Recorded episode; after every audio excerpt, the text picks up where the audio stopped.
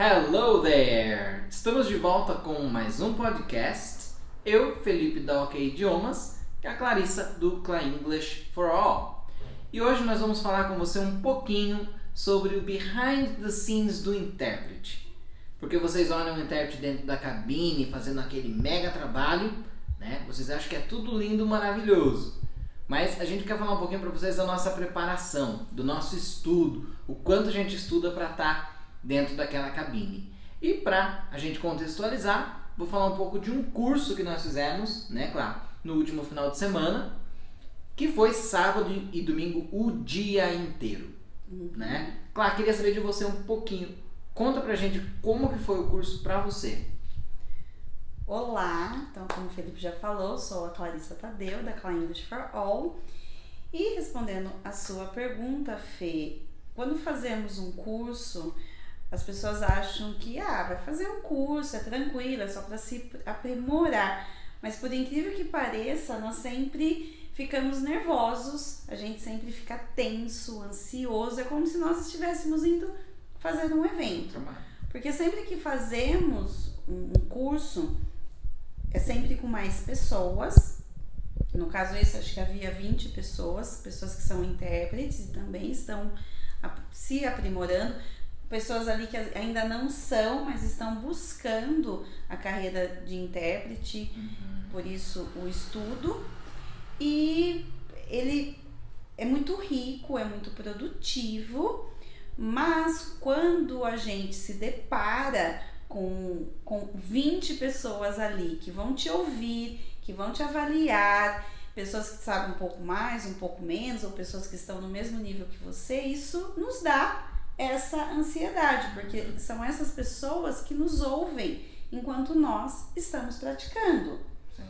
Então, para falar, só para resumir um pouquinho do curso, pela manhã no sábado nós fizemos um módulo de interpretação consecutiva que já falamos um pouquinho, tem um vídeo aqui falando sobre a interpretação consecutiva, que é aquela onde a gente ouve, a gente está ao lado do palestrante, não estamos em cabine, ele fala por um tempo, 5 a 10 minutos, anotamos as, aquilo que foi dito, mas quando a gente fala anotar, não é anotar todas as palavras. Existe uma técnica. Uhum. Nós temos que ter um bloquinho que tem o tamanho certo, tem o tamanho do certo do bloco e a gente tem que segurar dessa forma para que possamos virar a folha. Então tem que ser um bloco na vertical e não um bloquinho na horizontal. Ah, é isso, né? Isso, confundo. em pé, em pé. E existe uma técnica. Temos que passar um, é, traçar a folha, escrever na, na diagonal, não escrever todas as palavras, nós escrevemos às vezes uma palavra e com aquela palavra que é a palavra-chave, nós vamos interpretar o que ele disse. Escrevemos números, escrevemos links, que Sim. seria o mas, o, o todavia, todavia entretanto, porém. porém então existem técnicas, não é simplesmente ele tá falando, que nem eu tô falando aqui, você aí anotando. E o pior de tudo é que o intérprete ainda tem que virar desenhista, né? Tem que virar desenhista. A gente tem que inventar desenhos para poder inventar, fazer sentido. Inventar símbolos, inventar, às vezes, usar os símbolos matemáticos é. Para que possamos entender, para que, às vezes, a a palavra mundo, por exemplo, eu tenho, não sei você, Fê, mas eu tenho o hábito de só colocar um círculo uhum. e aí uma bola. Uhum. E aí eu uhum. entendo que aquilo é mundo. Uhum. Então não é simplesmente. E, e aí você aí pode dizer, ah, mas você já estudaram, já fizeram faculdade, por que ter que fazer mais um treinamento? Eu, por exemplo, tenho muita dificuldade na consecutiva. É normal, né? Os intérpretes em geral. É, é, mínimo o número de intérpretes que gosta e faz e corre atrás de consecutiva. De consecutiva. Apesar de ser mais fácil em algum aspecto, ela não é. Porque você tem que ter o que chamamos. Exige mais memória. Exige muito mais de memória, uhum. exatamente. Uhum. E, e nesse sábado foi muito legal porque nós pegamos técnicas de anotação bem do comecinho mesmo. Bem do comecinho. Né? Então assim, foram frases pequenas que a gente tinha que anotar foi muito legal, foi muito rico. E o mais legal é que não era só conteúdo, né? Era muita prática. Então, era um pouco de conteúdo e prática, prática, prática. E o diferente é que nós não sabíamos o, o, o, conteúdo que seria ouvido, o material que seria ouvido. A gente tinha o nome de quem nós iríamos ouvir, dos palestrantes, uhum. mas nós não tínhamos os temas. Exatamente. Então, para nós, todas as interpretações que fizemos, para mim pelo menos, foi bem desafiador.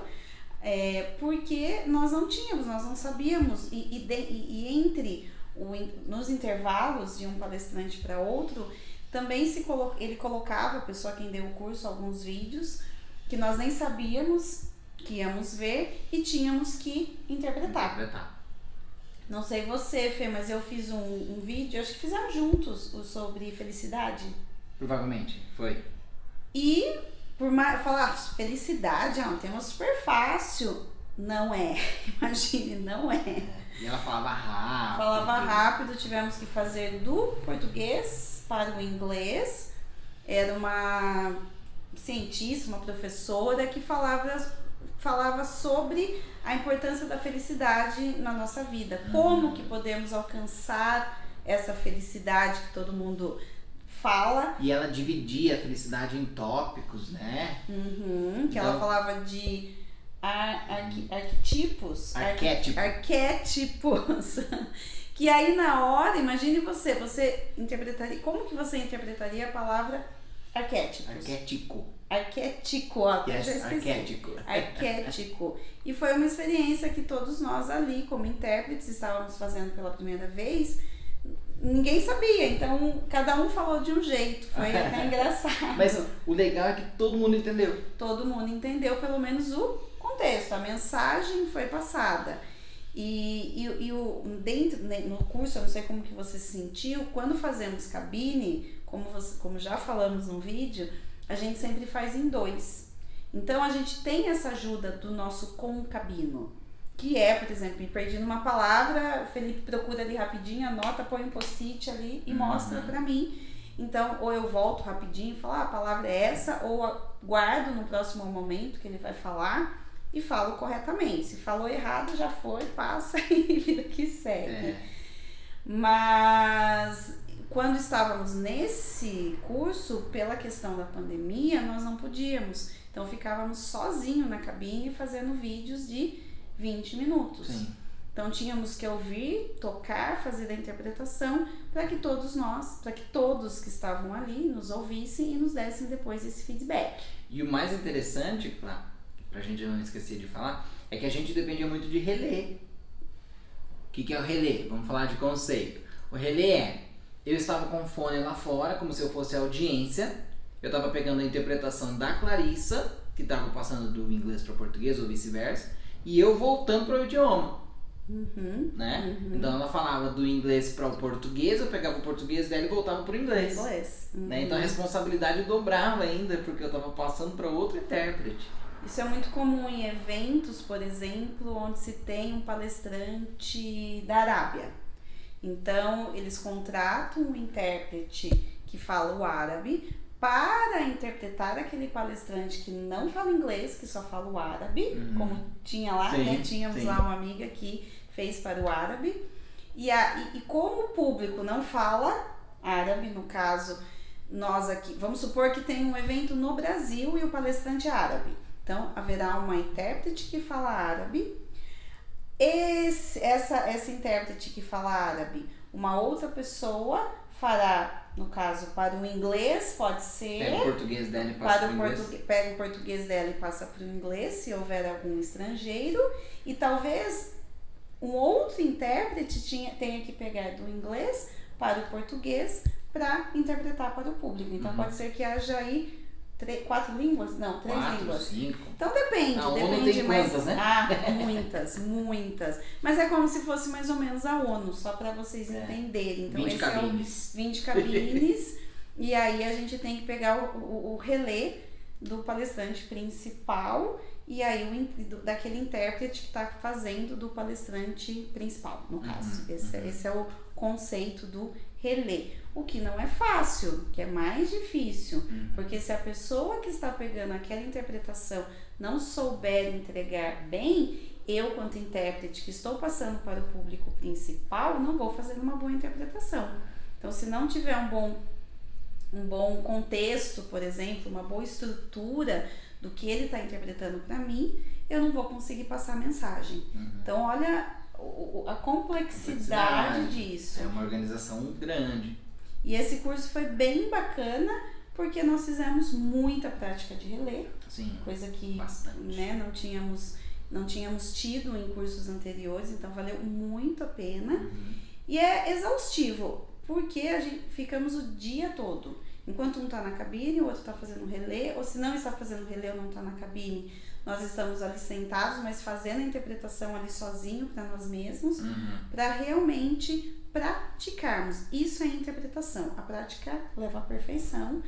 Então, isso que é realmente a interpretação, é, É. praticar. Uma, uma expressão bastante usada no meio da interpretação é a prática deliberada, né? Que é essa Uhum. prática constante mesmo. Os grandes intérpretes super renomados do Brasil também passam por esse negócio de prática deliberada com muita, muita, muita prática. Inclusive, a gente vai estar fazendo um curso novamente sábado, que é um grupo de intérpretes renomadas que voluntariamente ajudam intérpretes é, na questão dessa prática deliberada. Uhum. Por isso que é prática deliberada, como o Felipe já explicou. Então, todo último sábado do mês chama a Mary Vox. Uhum. E todo, todo último sábado de cada mês elas se reúnem, mandam todo o material para nós. A gente tem um concabino, tudo online, e fazemos essas práticas, mas é um trabalho voluntário. Então- o legal desse, desse Amerivox agora é que não, é- não tem só a parte da prática. Tem a parte de você conhecer ferramentas novas. Uhum. Porque agora é tudo online, não tem como a gente fazer a prática presencial. E muitas vezes eu tô aqui com um cara que tá lá em Fortaleza, né? Exatamente. E a gente tá fazendo a mesma interpretação. E nessa prática deliberada, eu também posso interpretar um dos palestrantes, porque é como se fosse um evento a, a todas as palestras sobre temas distintos, e eu posso também me voluntariar a interpretar, pegar o relé, porque muitas vezes as palestras são em outra língua, então eu pego o relé para que os intérpretes que estão ali treinando possam fazer a interpretação. E aí o concabino pega, anota tudo que tá, tá ouvindo para poder dar um feedback para o outro. Essa é a intenção da prática deliberada. O feedback é muito importante. Poder explicar para o outro o que ele tem que melhorar. Se é ritmo, se é velocidade, se é coerência, se é clareza, tem muitas coisas. Então olha como a interpretação ela é complexa. Só para fazer uma, uma. deixar bem claro, né? O relé ele é usado na interpretação simultânea. Isso mesmo. Né? Na consecutiva, acho que nem tem como muito fazer relé, né? Nunca Porque vi. senão triplica ou quadriplica Não, o, acho o tempo tempo, da interpretação. o tempo, exatamente. Mas a simultânea, né, por ela estar acontecendo, o palestrante tá falando e a gente já tá repetindo logo atrás, acontece muitas vezes três ou quatro línguas ao mesmo tempo sendo ditas, né? Para vocês entenderem, a simultânea é a modalidade mais comum, é, por mais que haja as demais, como chachotagem, que já falamos aqui, que é estar ao lado da pessoa interpreta- interpretando ao pé do ouvido, Uhum. a consecutiva, o acompanhamento, que é você estar fazer, por, por exemplo, um- uma visita a uma fábrica e todos terem que visitar aquele ambiente, conhecer as máquinas e a gente faz o acompanhamento. Mas a mais comum é a simultânea, que é Uhum. essas que vocês veem em cabine, que tam, estamos ali ouvindo e fazendo a interpretação. Até por redução de tempo, né? Porque é simultâneo, o tempo a mais é quase nada. É, porque acontece é, o- o, É concomitante. O- é, con- é, exatamente, concomitante, o tempo é muito curto. É isso. Falamos aqui mais uma vez sobre a importância da interpretação, o que ela é.